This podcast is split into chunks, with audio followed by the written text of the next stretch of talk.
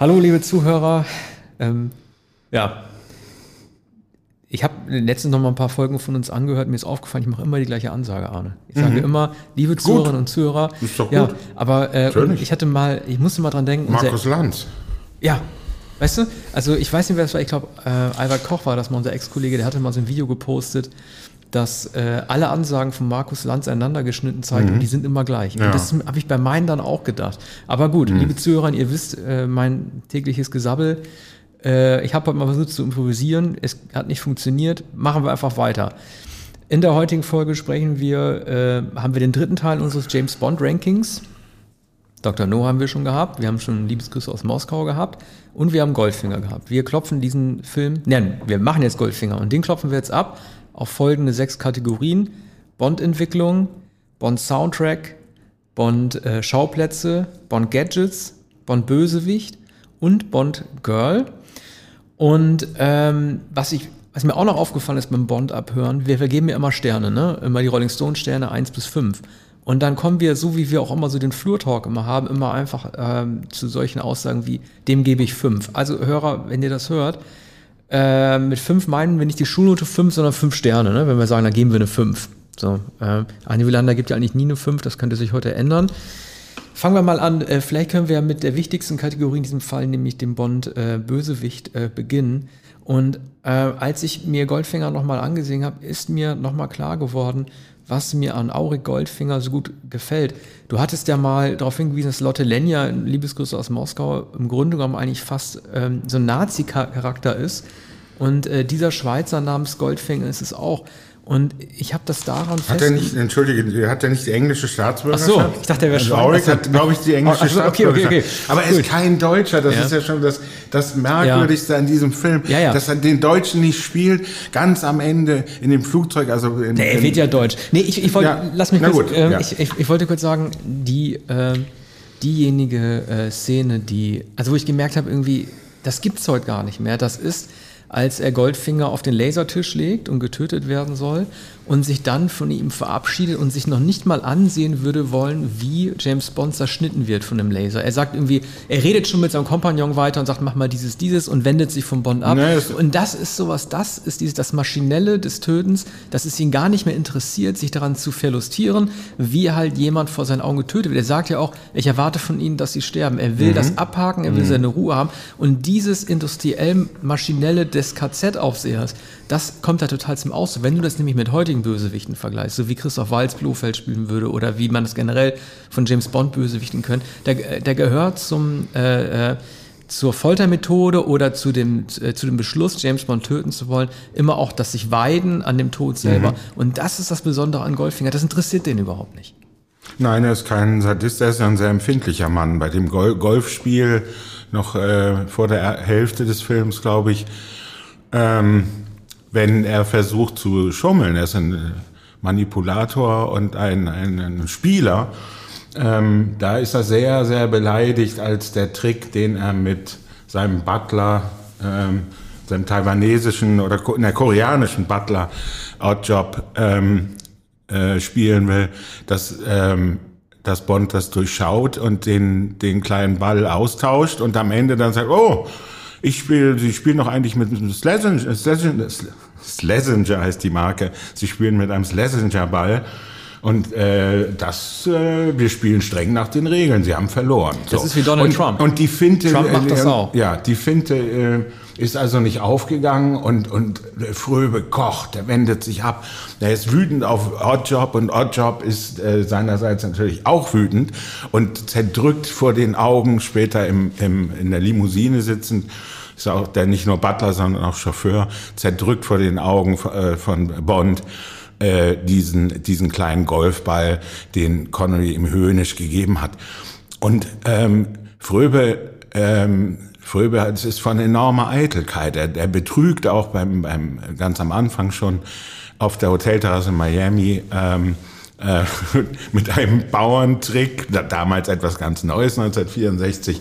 Er hat einen Knopf im Ohr und oben auf dem Balkon sitzt eine, äh, eine, eine Frau und, und die schaut äh, mit einem Fernglas in die Karten des Gegenübers, seines äh, Spielgegners und übermittelt ihm per, per Funk auf das Ohr und man sieht natürlich den kleinen äh, Mann im Ohr, den Kopfhörer, ähm, welches Blatt der andere hat.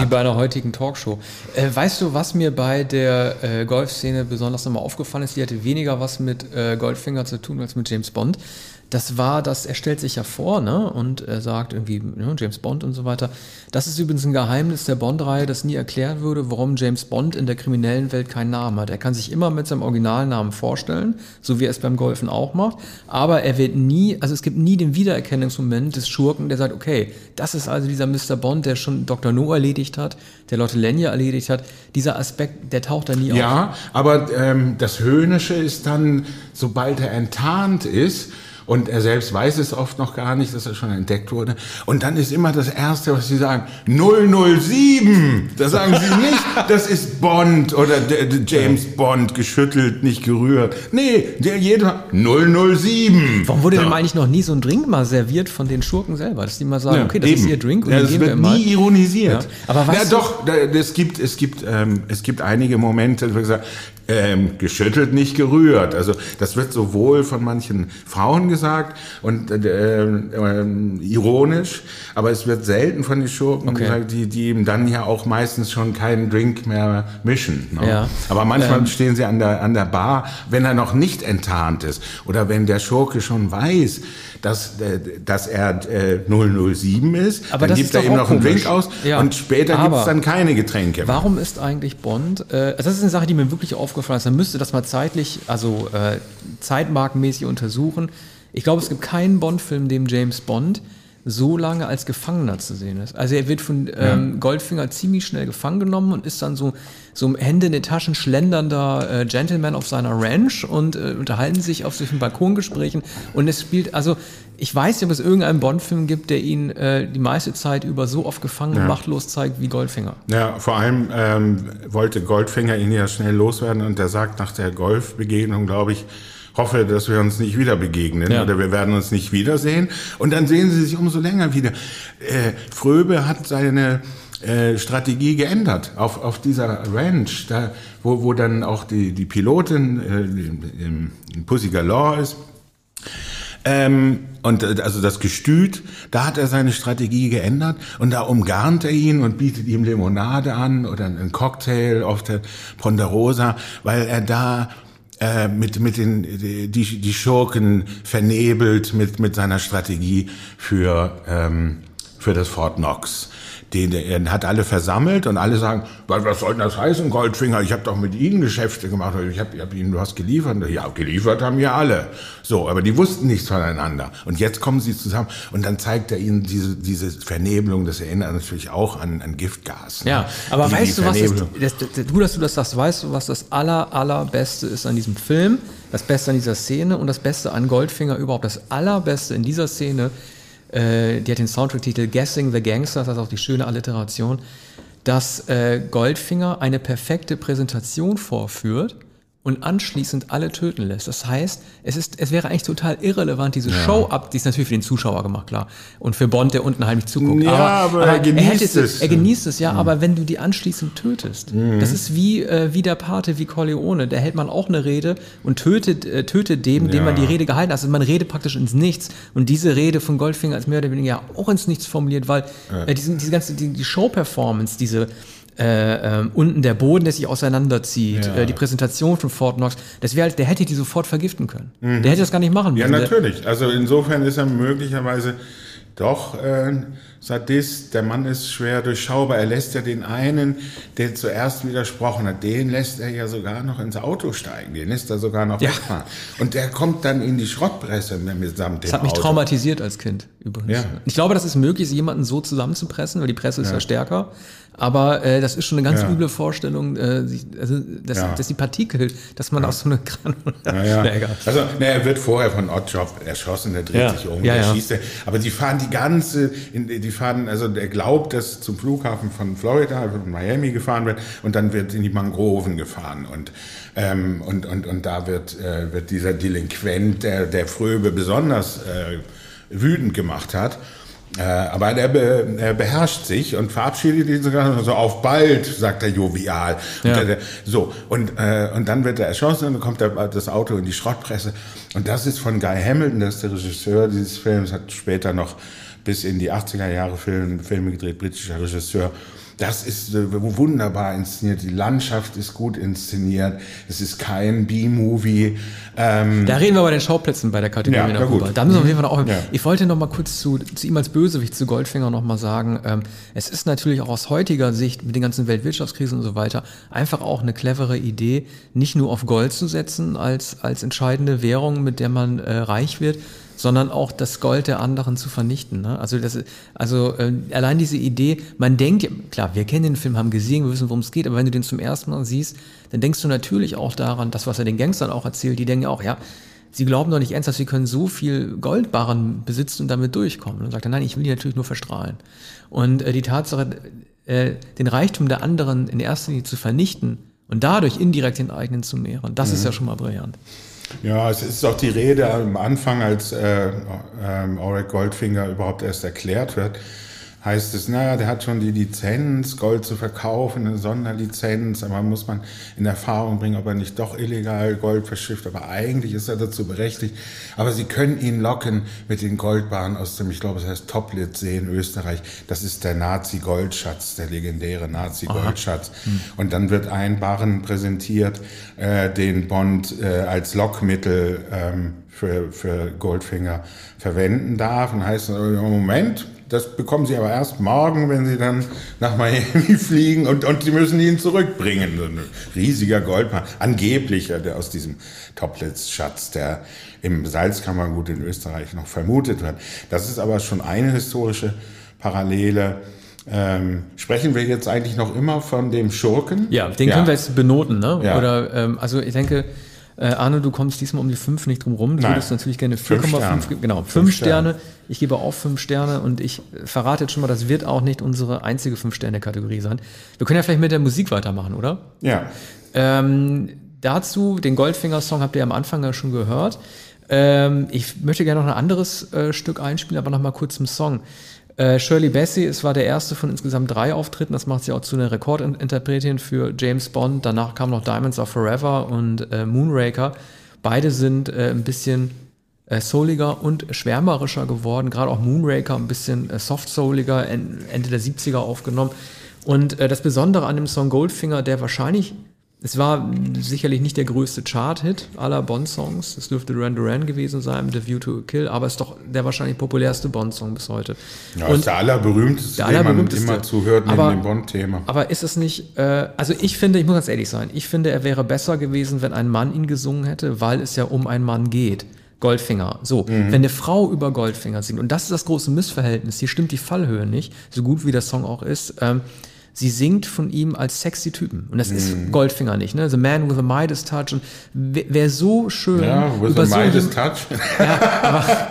ja, aber wer, wer so, aber wer so über jemanden singt, der schwärmt von dem und findet den sexy, der findet den hot und Mhm. das passt ja irgendwie zu Goldfinger nicht. Ne? Also ich weiß ja, das ist, das ist ein Missverhältnis, das da Mhm. irgendwie entstanden ist. Man denkt ja auch bei dem Song ja auch nicht, man denkt ja auch nicht an ihn, wenn man, man denkt ja immer an James Bond, an Goldfinger, Mhm. Ja, wenn man das es hört. ist so, ne? als würde über James Bond gesungen, als wäre James Bond der Goldfinger.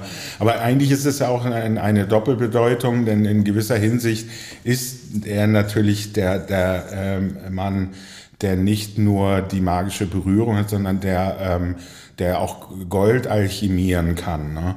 Darum geht es ja in diesem Film äh, legendär ja auch die Vergoldung ähm, des, äh, der Frau äh, in dem Hotel gleich am Anfang. Also ein sehr kurzer Auftritt äh, im, im Bett und ähm, die, die, die findet er dann vor äh, vergoldet und äh, also erstickt und das entsetzt sogar Bond. So etwas hat er naturgemäß noch niemals Ja, gesehen. aber das ist richtig, weil du das sagst, weil im Grunde genommen ist er für die Vergoldung, da reden wir dann bei der Kategorie Bond-Entwicklung sicherlich nochmal rüber.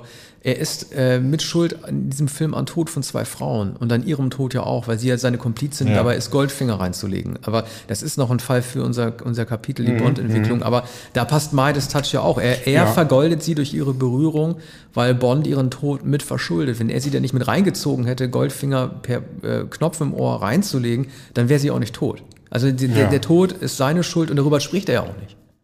Ne? Er erwähnt nur, okay, sie ist tot, das hat sie erwischt, aber es ist sonst nie Thema. Ja, aber man, man, sieht, ähm, man sieht Entsetzen in seinem Gesicht, man sieht Bitternis in seinem Gesicht. Das ist Connery auch sehr gut, weil ähm, es nur kurz gezeigt wird und, und er geht dann natürlich dav äh, gleich davon, aber da, da sieht man etwas Zerfurchtes in, in, seinem, in seinem Gesicht. Ja, ich würde gerne noch ein Stück einspielen, ähm, das heißt Into Miami von John Barry. Ja.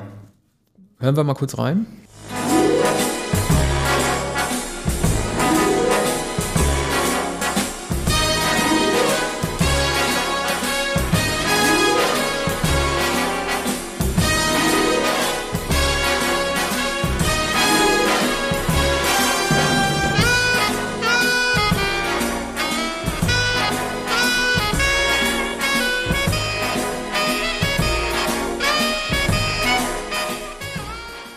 Also dieser Song, äh, dieses Stück, dieses Instrumentalstück, das äh, würde ich bezeichnen als, als Geburtsstunde äh, John Barrys als Bonn-Komponist. Er hat vorher bei From Russia With Love, äh, das überwiegend auch in der Türkei spielt, sehr folkloristisch gearbeitet und hier hat er zum ersten Mal so einen Glamour-Aspekt ähm, äh, eingebracht. Man sieht das Stück, man hört das Stück, als man dieses Miami-Hotel gleich am Anfang äh, sieht und dieses, dieses Skyline-Flug kommt. Und das ist für mich so der, die Geburt des Glamour John Barrys, wie wenn jemand von der Showtreppe runterläuft. Er war vorher so ein Beat-Komponist, er die John Barry Seven hat er gehabt und war eher zurückhaltend im instrumentalen Bereich. Und ich glaube, hier hat er zum ersten Mal die Möglichkeiten ausgeschöpft, äh, Bond als einen extrem äh, schimmernden und strahlenden Helden darzustellen. Ja, die Sch- Schauplätze sind eben perfekt. Es gibt, glaube ich, auch die, die Alpen ne, zwischendurch, Ja. die, die, die Serpentinenfahrt, die Verfolgungsjagd. Ähm, es gibt die Berge, dann äh, am Anfang gibt es das Miami Hotel, dann äh, Fort Knox natürlich lange am Ende. Aber vor allem die Übergänge, also es gibt die, ähm, die, den Jetflug, also das, das äh, Privatflugzeug mit, mit äh, Pussy Galore. Dann reden wir jetzt über die Schauplätze gleich, ne? Na gut. Lass uns ja, eben- lass nee, aber ich will eine, so. äh, was ich damit sagen möchte. Es gibt diese Übergänge und die Zwischenmusiken sind so wunderbar. Das ist mir gestern, als ich den Film zum zweiten Mal gesehen habe, innerhalb kurzer Zeit, so aufgefallen, wie, wie, ähm, wie herrlich die Übergänge sind. Es, also man sieht die Wälder, man, man sieht Schnee, dann sieht man die Sonne und, und immer kommen lange Musiken dazwischen, weil der Film sich Zeit lässt. Er ist eine Stunde 45 Minuten. Die sind sehr lang. gut eingesetzt, die Soundtracks und zwei Trivias zu der Sache. Äh, Jimmy Page hat bei Goldfinger mitgespielt. Ah ja. Mhm. Ne? Also Ja, äh, Session-Gitarrist. ja, was ja auch schon mal spektakulär ist. Und die andere Trivia ist, ähm, gemessen daran, dass äh, die Bond-Soundtracks von John Barry immer besser wurden, bis äh, zu Diamantenfieber zumindest. Er wurde nicht einmal nominiert für den Oscar. Es gab immer wieder Nominierungen. Marvin Hamlish hat eine bekommen, absurderweise. Dann diese, äh, äh, dieses ähm, Skyfall äh, was total langweilig ist, wurde nominiert oder hat hat sogar den Oscar bekommen.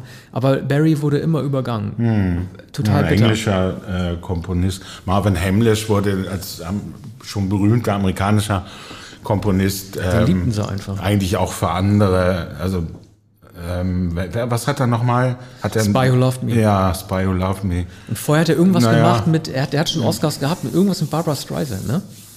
Irgend so ein Ja, Barbara Streisand hat hat für Barbara Streisand ja. geschrieben und ich glaube Way We äh, Windmills of Your Mind. ja. Nee, das ist doch von Michel Legrand, oder? Ja, hast der recht. Mind? Ich weiß nicht. Ja, aber Hamlish hat, hat sehr Ja. Mhm. viel, sehr viel komponiert für Barbara Streisand. Ähm, die noch bei einem späten Konzert vor einigen Jahren, kurz nach seinem Tod, äh, ihm einen, einen, einen ausführlichen, ähm, eine ausführliche Hommage gewidmet hat innerhalb des Konzerts. Gut, also geben- so viel zur Musik. Ja, ich gebe ich geb der Musik eine 5. Ja, also 5 fünf, Sterne. ja. Mhm. Zweite 5 Fünf Sterne. Sterne. Okay, du hast die Schauplätze gerade schon erwähnt. Machen wir mal mit den Schauplätzen weiter. Es, äh, ich hatte mich ja über äh, Liebesgrüße aus Moskau so aufgeregt, weil das Wetter so schlecht war in dem Film. Also sprich die Exotik bestimmter Schauplätze wie Istanbul nicht richtig dargestellt wurde. Das Problem haben wir hier nicht. Miami sieht geil aus, also so golden wie Goldfinger. Ich finde auch, wie du hast es ja selber erwähnt, diese Serpentinenfahrt durch die äh, Schweiz. Das ist so gut fotografiert. Also man sieht immer den richtigen Berg im Hintergrund, wenn Connery durch den Rückspiegel guckt. Und da wurde wirklich auf jeden Zipfel geachtet, was man da zu sehen hat. Selten, selten gesehen, dass, das war dann aber Schweiz, ne, oder? Das ist Ja. so, dass etwas Ja, so gut aussah wie da. Ich fand auch diese, ähm, innerhalb des Fabrikgeländes, diese Verfolgungsjagd, Mhm. äh, wo er gegen den Spiegel droht zu fahren, auch super aufgenommen. Ähm, über die USA muss man eh nicht reden, sieht eh immer geil aus. Also, äh, Ja, aber da gibt es immer noch Unterschiede. Ja, für mich sieht das immer geil aus. Es werden jedenfalls auch keine äh, Städte gezeigt. Also Miami wird als Stadt eigentlich auch nicht gezeigt. Es werden, Stimmt. es werden die Sümpfe gezeigt. Es, es wird, es werden wo ist denn Fort Knox eigentlich? Suburbia. Das ist in Tennessee. Reden die über Tennessee mal? Nein, gar nicht. Das kommt ja nur vor als nachgebautes Fort Knox eben. Äh, Also man, man sieht noch die Kolonne, also man, man sieht äh, das, das Militär ähm, und, und, und äh, das dann mit, mit dem ganz kleinen Hubschrauber aus der Luft und das ist eine Reminiszenz an North by Northwest, der unsichtbare Dritte von Hitchcock, Cary Grant, der unter dem, ähm, unter dem Flugzeug das ähm, Pestizide versprüht durchläuft. Und hier ähm, versprüht der kleine Hubschrauber ähm, auf all die Militärs in ihren, in ihren Geländewagen ähm, ein, dieses Betäubungsmittel. Aber während Grant wegläuft, äh, Ja. versprüht auch der, der, das, die Maschine keine Pestizide. Die Doch, will doch. Die, nein, die will, äh, ja, aber die will den doch einfach nur um, um, um, umfahren, oder nicht? Diese, Ma- dieses Flugzeug. Die will den doch nicht vergiften. Die will den doch rammen, oder? Ähm, Ich- es versprüht, na gut, es versprüht vorgeblich diese Pestizide. Vorgeblich, Und dann, ja, ja und, und er merkt dann, äh, dass, es, äh, dass das Flugzeug es auf ihn abgesehen hat. Und du hast recht, es ist ein Aber Sinkflug. das- und aber na, der es Sinkflug- bedroht ihn so, dass er sich auf, die, auf den Boden werfen muss. Also so niedrig kann ein Flugzeug gar nicht fliegen. Ich wollte gerade sagen, man kann ja, niemanden um, äh, äh, um also das, das sieht man ja nur in Filmen. Ne? Schöner Satz, man Ja, sieht so einen Film, weiß man ja, aber man kann ja auch Ja. nicht wirklich jemanden äh, einfach so wegrammen mit dem Flugzeug, weil du ja selber in Gefahr drohst, nicht. zu zerstören. Naja, gut, aber er fürchtet sich, er wirft sich auf den Boden. Gut, das ist der Effekt. Aber so, mich hat es daran erinnert, nur hier ist es so, 41.000 Soldaten sichern Fort Knox. Und das kleine, dieses winzige Spielzeugflugzeug versprüht also dieses... Und die kippen alle gleich um in ihren olivgrünen Tarnuniformen. Und alle, kippen Schauspieler und alle sind eingeweiht. Alle müssen Ja. das Spiel mitspielen. Ja. Alle müssen ja quasi so tun, als wären sie Natürlich. narkotisiert. 41.000 Leute musst du ins Gebet genommen haben und Ja. gesagt, pass mal auf, wir machen kleine Schauspiel, wir müssen so tun, als seid ihr alle äh, in Oberhof. Ja, und sie fallen auch, also die fallen auch sehr, sehr theatralisch. Also die, sie kippen nicht einfach um und nicht langsam, sondern die springen in den Straßengraben Graben und springen auf die Straße und fallen mit, mit Leidenschaft aus dem Auto, also mit, mit großem Aplomb. Ne? Und, und das ist eben der Übergang dann zu dem, äh, zu dem Finale und, und zu dem eigentlichen Coup in, in Fort Knox. Ähm, da wird dann auch schnell das Schloss aufgebrochen. Ne? Und, und, und Connery soll, äh, das ist Fröbes äh, Strategie, er soll auch da Zeuge sein. Er steht immer direkt daneben. Er soll das alles beobachten, wie brillant das inszeniert wird. Ne? Ja, es gibt ja äh, diese, diese total schönen, also wirklich, äh, auch das ein Beweis für die tolle Regie. Eine Einstellung, die mich sehr geprägt hat, ist, äh, Bond versucht am Ende ja wie verzweifelt die Maschine abzustellen, also diesen, diesen, äh, die Ja. Bombe, ne? Also den richtigen Draht rauszuziehen oder den, den Timer richtig zu bearbeiten. Und äh, Guy Hamilton zeigt äh, dabei weniger sein verschwitztes Gesicht, sondern äh, seine nervösen Hände. Und Mhm. als es bei 007 dann letztendlich stehen bleibt, sieht man ja, wie die Hand von Felix Leiter ruhig Mhm. über seine geht. Oder des Technikers, der genau weiß, welches Kabel er ziehen Ja. muss. Und da spielt sich die komplette Emotion nur über Handbewegung und die Nervosität der Hände ab und nicht über das Gesicht, was Mhm. Ja. andere gezeigt hätten. Und man hat keinen Zweifel daran, oder es kann keinen Zweifel daran geben, dass, ähm, dass Connery ähm, äh, das nicht gelingen würde. Er würde den richtigen Draht nicht finden. Er würde den falschen Draht nehmen. Und er hat eigentlich keine Chance. Man sieht natürlich diesen Sekundenzähler. Also das gab es sicher auch vorher schon. Aber seitdem hat, hat man es tausendfach gesehen. Hier ist es aber besonders gut gemacht. Also man weiß auch gar nicht, ob die Sekunden äh, korrekt laufen. Wahrscheinlich nicht. Ne? Nee, nee, auf- ich Die, wollte gerade sagen, die, also, die ticken nicht. Ähm, Felix Leiter würde niemals innerhalb von 10 Sekunden Nein. ganz nach unten kommen. Also das ist Nein. ein ganz Also blöder Fake, ist, den man sich nicht hätte ähm, leisten Ja, man lassen. denkt dann immer so, jetzt müssten doch, das können doch jetzt noch drei Sekunden sein, dann sind es noch 13 oder so. Aber so ein, das ist ja egal, denn dann kommt noch, noch eine wunderbare Charade, nämlich die Maskerade von Gerd Fröbe, der sich plötzlich in eine Uniform anzieht mit seinen Stiefeln und so eine kleine Kappe, die an so ein Capo tatsächlich oder an so einen deutschen Lanzer erinnert. Ja. Und da kommt die Reminiszenz, als er die, diese kleine grüne Kappe, die ihm viel zu klein ist auf diesem riesigen Schädel, als er die aufsetzt und damit narrt er wieder alle und dann ja, Feuer! Ja, der, und der hat richtig Lust drauf. Dem macht, dem macht das total Spaß. Aber ich muss auch sagen, ich fand nicht nur Goldfinger dadurch lustig, ich mochte auch Felix Leiter, weil der mit zunehmendem, äh, zunehmender Filmdauer immer mehr zu so einem Comic Relief wird und zu so einem Kommentator. Ja. Der wundert sich immer so amüsiert mit seinem Freund über Bond. Mhm. Ne, die haben, er hat ja, Bond hat ja, was mich auch so fasziniert hat, da reden wir wirklich bei den Gadgets rüber, diesen Peilsender im Schuh. Ja. Und äh, Leiter wird immer nur so eingeblendet, wie er mal in die falsche Richtung fährt. Mhm. Ne? Und dann muss er wieder umdrehen und ständig redet er darüber mit seinem äh, Freund, was äh, Bond denn wohl für ein schräger Held ist. Ne? Ja, also richtig. ich mochte Felix Leiter ja. auch. Ist der denn in anderen Filmen? Der wird immer von anderen Leuten gespielt, das ist ah, ja das Blöde. Ja. Also der wurde zuletzt immer von denselben gespielt, weil die letzten Bond-Filme auch eher seriell angelegt mhm. sind. Aber äh, die haben sich leider nie darauf festlegen können, mhm. so wie M oder Q immer nur denselben Schauspieler. Naja, ärgerlich, denn das, dieses Duo ist tatsächlich sehr drollig. Also das ist die Bondmasche. Oder er hat ja. sie fest im Griff. Also sie beobachten ihn vom Zaun aus äh, auf, auf diesem, dieser Farm, dieser Ranch. Und, und, ähm, und äh, Pussy Galore ist nur so zickig, aber man merkt schon, er, er, er hat all, tatsächlich alles im Griff und er charmiert. Und dann gehen sie in die Scheune und dann widersetzt sie sich und, und sagt, ich finde es abscheulich. Ne? Mhm. So. Und, äh, und, und das ist... Äh, das ist eine überwältigende Szene. Und dann immer die Komik, dass die beiden das beobachten und dann, ah, jetzt kommt wieder diese Nummer. Ne? Also das ist herrlich. So eine, eine Ironie und so eine äh, Komödie äh, gibt es ganz selten in, in, in Bond-Filmen. Und wenn, ist es manchmal nicht so, nicht so losgelassen, nicht so, äh, nicht so lebendig und, und, und frei und, und leicht wie äh, wie hier, da, da es mit der Handlung unmittelbar gar nichts zu tun hat. Eigentlich sind sie so das typische ähm, Detektivpärchen, das so etwas abseits und, und so kommentiert, was dann später in der Muppet Show Waldorf und Stadler war. Ja, was geben wir denn für äh, Schauplätze? Ich gebe wieder eine 5. Ja, mir bleibt nichts anderes übrig, 5 Sterne. 5 Sterne. Äh, vielleicht können wir ja weitermachen mit den Gadgets. Ja. Und äh, die Gadgets auch mal verknüpfen mit äh, den Effekten. Das würde ich gerne machen, weil er auch tolle Effekte hatte. Also äh, zunächst einmal, äh, wir erleben James Bond. Übrigens ist die erste Pre-Roll mit ihm, äh, die ihn selber in der Mission zeigt. Also damit hat sich das Bond, das erzählerische Bond-Prinzip etabliert, dass man Bond bei seiner ersten Mission zeigt. Das gab es äh, bei Liebesgrüße aus Moskau ja nicht wirklich, weil jemand eine Bond-Maske auf hatte, der dann von Robert Shaw mhm. ermordet wurde und bei Dr. No sowieso nicht, das waren die Jamaikaner. Mhm. Und äh, da haben wir das schon mal, und dann wirft er ja schon mal so einen Föhn in, äh, so einen Föhn in eine Badewanne, um jemanden zu töten. Ähm, ich glaube, die heutigen modernen Wohnungen haben alle so Sicherungskästen, dass sowas eigentlich nicht passieren kann. Aber man hört ja immer wieder äh, Teenager, die aus Versehen ihr Handy äh, angeschlossen haben, dann in die Badewanne mhm. fallen lassen und dann tödlichen Stromschlag bekommen. Also äh, das war ähm, mein erster Kontakt mit der, äh, mit der Tötungsmethode äh, Stromschlag durch Föhn in der Wanne. Das hat mich schon mal beeindruckt. Dann, äh, was dann ja auch so zum Beispiel auch in die Popkultur eingegangen ist, ne? äh, was du vorhin auch erwähnt hast mit dem Vergolden der Haut. Es gibt immer wieder in so Ratgeberseiten oder auch in Zeitschriften die Frage, Goldfinger, damals der Film, mm. geht das wirklich, kann man ersticken? Alle sagen, es geht, geht in Wirklichkeit nicht, aber es war eine faszinierende Methode.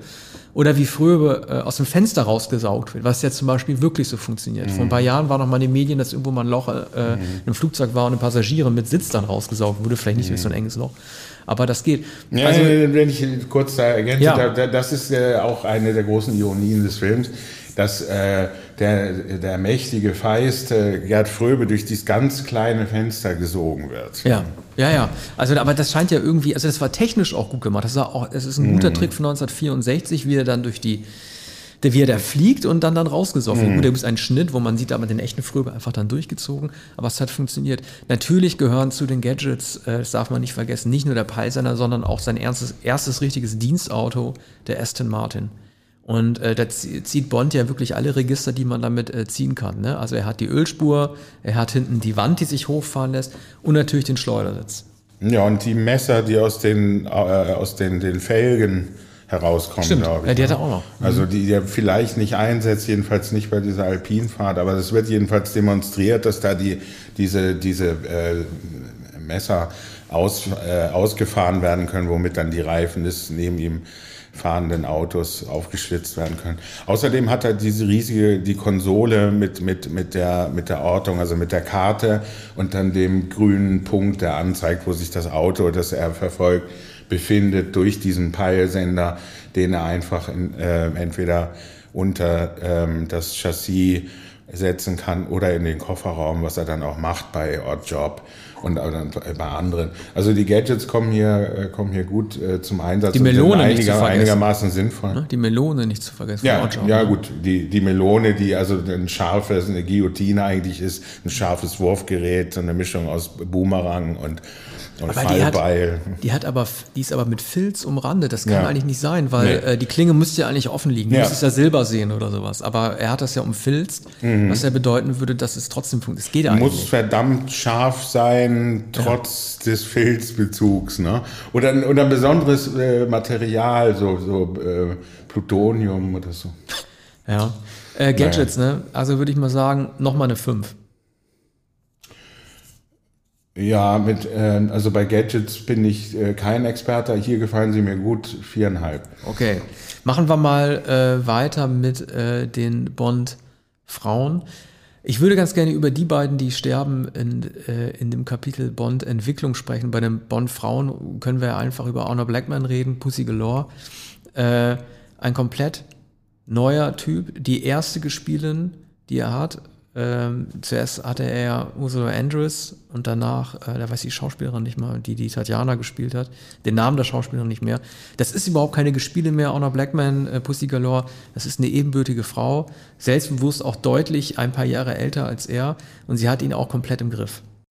Ja, ich glaube, sie älter ist, das müsste man nachsehen. Also Ja, die war älter, die ist, Ja? äh, ja, ja. Honor Blackman war er damals war- schon Ende 30. Er war 33. ja, ja, sie dürfte irgendwie 38 oder so Ja, das heißt sein. ja, ich habe es nicht nachgeschaut, aber Honor Blackman äh, müsste ja schon eine längere Karriere gehabt haben im englischen Film. Das, ich weiß nicht, ob sie- ob sie das, erfolgreich das wäre war. Mhm. interessant, das zu verfolgen. Er hat sicher in den 50er Jahren ähm, schon Rollen gespielt in englischen Filmen. Ja, also das ist bemerkenswert. Das ist eine, eine vollkommen selbstständige, selbstbewusste Frau, ne, die, die sich freilich ziert, aber auch mit, mit, da weiß man nicht genau, ob das, ob das eine Finte ist, ob das mit Absicht ist, ob es Koketterie ist. Es ist, glaube ich, vielleicht nicht nur Koketterie. Ne? Also es ist ja sowas wie die Zähmung der Widerspenstigen. Ne? Richtig gezähmt wird sie nicht. Nein, ähm, er sagt ihr auch auf den Kopf zu, äh, da- dass sie das aus Eigennutz macht, dass sie es aus Egoismus macht, dass sie Teil hat an, an Fröbes äh, Universum, an, an, an seiner Welteroberung. Und, Welche Rolle hat sie? Ist sie nur, wirklich nur die Pilotin von ihm? Ja, sie ist die Pilotin und, und das ist ja für ihn für, für, von enormer Bedeutung. Sie fliegt dann ja, glaube ich, den Helikopter. ja, sie, ne, fliegt, ja, ja, sie fliegt, Ja. sie fliegt die Endtruppe da, Ja. ne? Aber warte mal, das, äh, äh, sind das am Ende wirklich Hubschrauber? Ich dachte, die fliegen so Jets. Nee, ich meine, Nee. es sei ein kleiner Hubschrauber, der. äh, Stimmt, du kannst ja nicht mit dem Jet hin und her fliegen. Du bist in einer Nee. Sekunde schon also in New muss, York oder so. Der muss ja nicht. langsam fliegen, um Ja. ja, diese Sofortvernichtung sämtlicher Truppen da äh, ins, in Ja. die Tat umzusetzen. Muss aber schnell genug sein, um die davorfahrenden dann auch noch. Also das ist ja kilometerweit, diese Kolumn, äh, Kolonne. Ich bin, immer noch, ich bin immer noch fasziniert, wie man tatsächlich glauben konnte, dass man 41.000 Soldaten Ja. einweihen kann in den Plan. Ja. Dass keiner was ausplaudert, dass sich keiner bestechen lässt, dass keiner sich mal streckt, weil er sonst müde wird, wenn er am Boden liegt. Das verstehe ich immer noch nicht. Na ja, gut. Aber ähm, sie hat ja, also sie fliegt nicht nur die äh, Hubschrauberflotte am Ende, sie ist auch seine Privatpilotin dann, ne? Und äh, sie schaffen es ja gemeinsam dann irgendwie auch, die Maschine im Sinkflug wieder äh, aufzurichten. Auch das ist ja ein typisches Bond-Element. Sozusagen die Schäferstündchen, die nach bestandener Mission sofort erledigt werden. Ne? Also sobald, das hast du ja bei Spy Loved Me dann ja auch, sobald der Baddy weg ist, der Bösewicht, gehen die beiden, wo, wo auch immer sie sind, sofort in die Kiste, Bond und seine Frau. Also im, im, im Flugzeug. Nee, nee, die sind noch dann, die gehen doch mit Fallschirm runter oder so. Richtig, Ne? Aber dann geht's, Ja, aber dann gut, geht's ja, sofort ja. zur Sache. Erstmal Also, zur Entspannung, nicht, sofort nicht in die im Kiste. Cockpit des Flugzeugs wäre auch noch denkbar Ja. gewesen. Aber natürlich der, der schöne Moment, ähm, da der, die Fallschirme sich öffnen und sie zu Boden schweben, die Maschine ist ja dann nicht mehr zu retten. Naja, also das ist auch Vorlage dann für alle späteren Finals, die aber nie mehr so schön wurden. Ähm, immer augenzwinkernd, aber äh, hier war es zum ersten Mal. Ja, aber Spy Who Loved Me war auch toll, wo die Ja. in dieser, Kap Ja, Seekapsel sind Ja. und dann Kapsel. M, ja, oder M oder irgendwie der Russe, die klopfen doch dann irgendwie an und so, oh, was machen sie denn da wieder und so.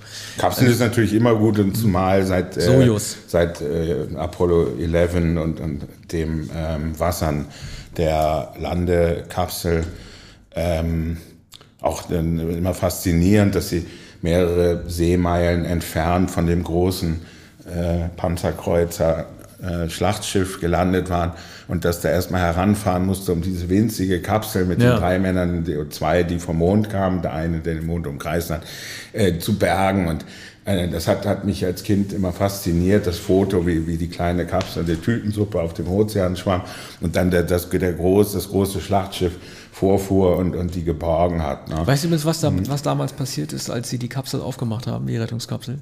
Es gab äh, im Mondlandungsjahr 2019, also das 50. Jubiläum war, äh, gab es ein Buch, das heißt, glaube ich, auch, äh, ich weiß den Autor nicht mehr, aber es gibt eins, das ist wirklich so tatsachenmäßig, wie dieser Dokumentarfilm einfach auch nur erzählt, wann was passiert ist. Und Mhm. wenn, als die Froschmänner äh, diese Kapsel geborgen haben im Meer und die Luke aufgemacht haben, mussten die erstmal kotzen alle. Weil da so schlechte Luft drin gewesen Mhm. Ja. ist. Ne? Also die sind ja teilweise allein zum Mond zu fliegen, hatte glaube ich drei Tage gedauert, eine Tour. Äh, da kannst du ja auch nicht wirklich kurz lüften und so. Und wenn du dann zurück bist, hast du auch nochmal drei Tage und das muss so schlechte Nee, Luft lüften sein. konnte ne? man nicht. Ja, das Und es war ja die Kapsel, in der Mike Collins, glaube ich, ähm, die ganze Zeit geflogen ist. Ne? Das so. war das Modul, glaube ich. Ja, ja klar, die haben ja dieses, dieses äh, Streichholzding haben sie ja dann ja unten gelassen dann. Ne? Nee, damit mussten sie ja auch wieder hoch.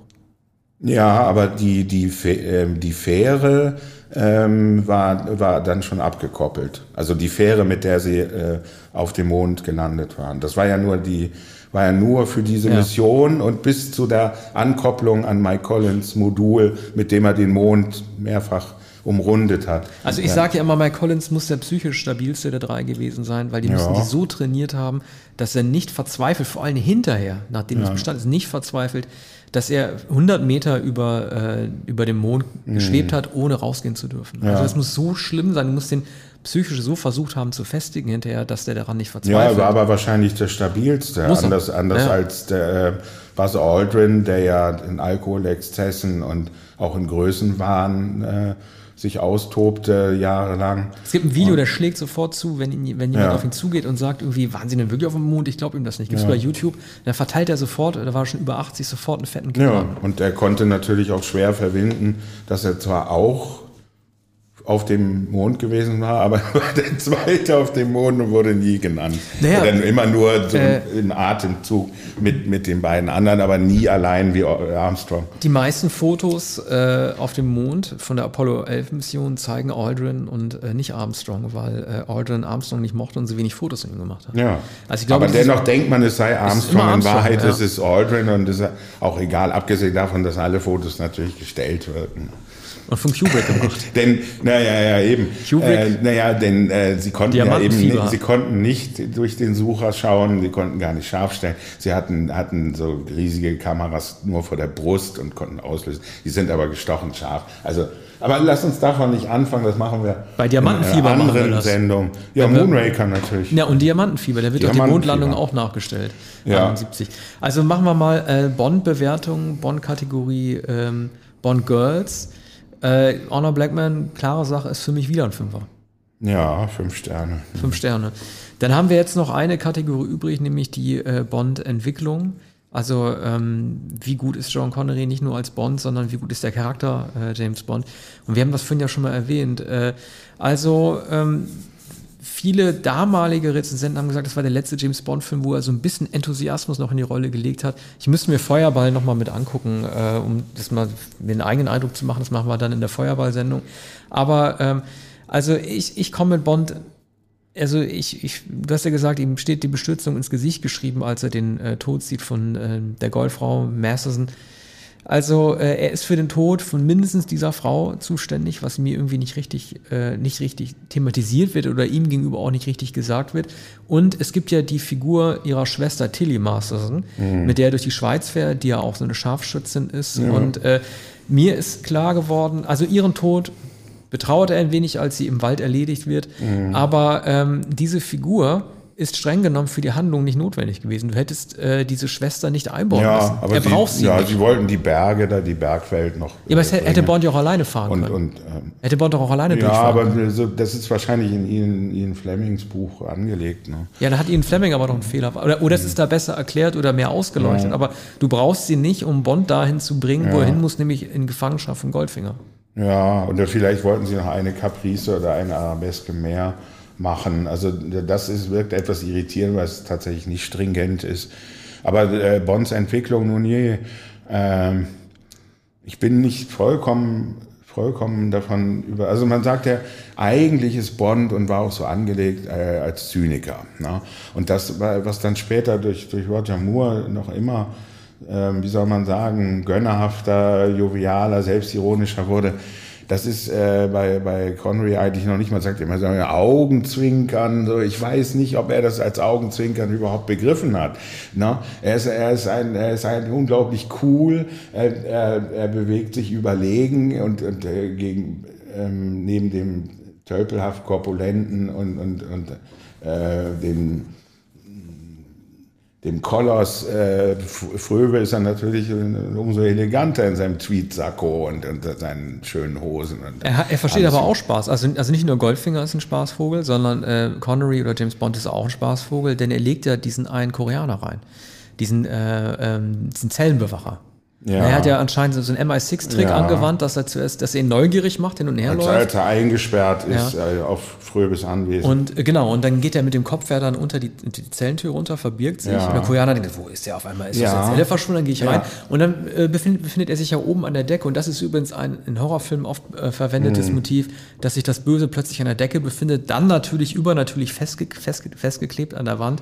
In dem Mhm. Fall stützt er sich halt an zufällig vorhandenen Balken, passt ja auch gerade ab, um sie dann runterzustützen. Ja, aber diese Szene, die da etwas äh, merkwürdig herausfällt, funktioniert nur, weil äh, das Klischee des gesichtsgelähmten, stoisch vor sich hin starrenden Apparatschicks da vor der Zelle sitzt. Ne?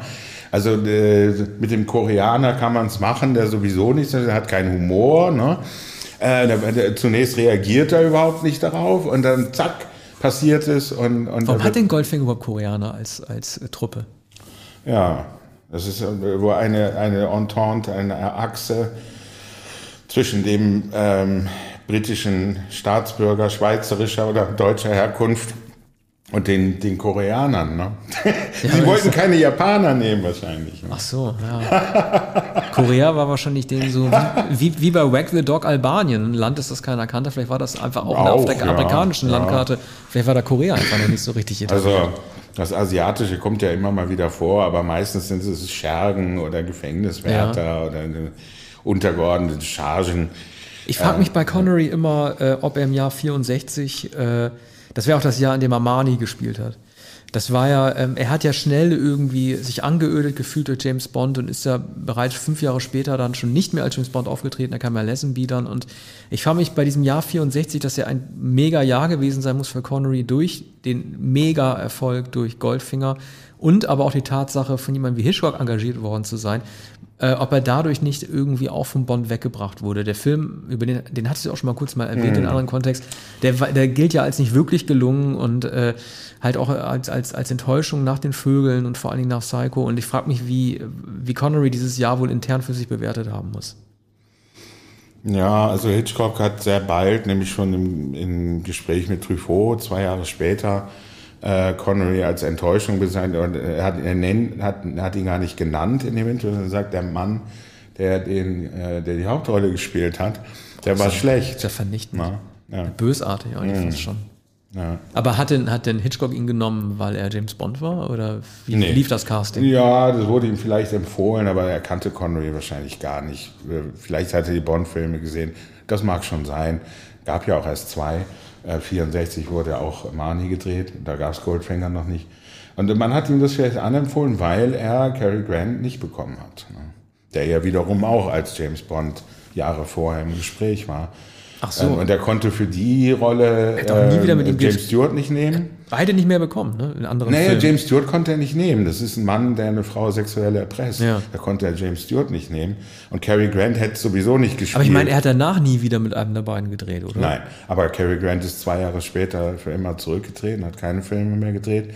Also noch vor, ähm, noch vor Der hat in den Hitchcock. 60ern schon aufgehört, Ja. Filme zu drehen? Cary Grants letzter Film ist von Das ist 1966. ja wie Daniel Day-Lewis. Wieso, wieso macht er denn sowas? Weil, weil, weil, weil er keine Lust mehr hatte, weil, weil er grauhaarig war. Ich glaube, er war Anfang 60 und nö, er wollte sich um seine Tochter kümmern. Er hatte eine Tochter und, und hat gesagt, äh, Walk, Don't Run.